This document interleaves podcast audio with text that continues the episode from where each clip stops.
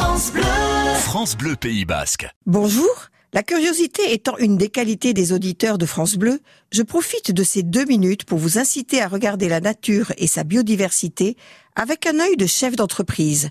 Ce terme biodiversité, qui est un concept assez récent, il regroupe la diversité du vivant à tous ses niveaux d'organisation. Si nous regardons la biodiversité dans sa globalité, nous constatons qu'elle fonctionne comme une entreprise qui s'est construite et perfectionnée depuis près de 3,5 milliards d'années. Une entreprise qui gère ses matières premières, ses entrées et ses sorties. Une entreprise où tous les éléments sont interdépendants, y compris l'Homo sapiens qui est apparu il y a seulement 200 000 ans. Une entreprise qui maîtrise depuis longtemps diverses énergies, l'énergie solaire, c'est la transformation biologique de l'énergie solaire qui est la photosynthèse. Dans la nature, on trouve aussi de l'énergie biochimique, à l'exemple des raies, lucioles et nombre d'organismes marins qui émettent de la lumière.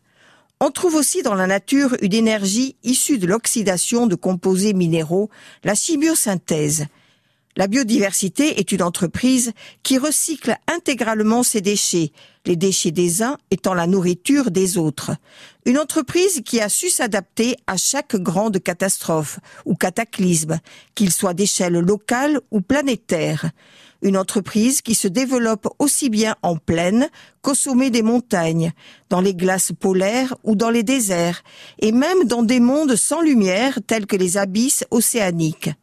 Je dis une entreprise, mais je pourrais aussi dire une multitude d'entreprises dépendantes les unes des autres, et des entreprises qui ne raisonnent pas en rentabilité financière, mais en service rendu, en efficacité et bien-être. Pour une entreprise humaine, la biodiversité ne devrait pas être un sujet environnemental de plus, mais constituer un modèle, voire un enjeu stratégique.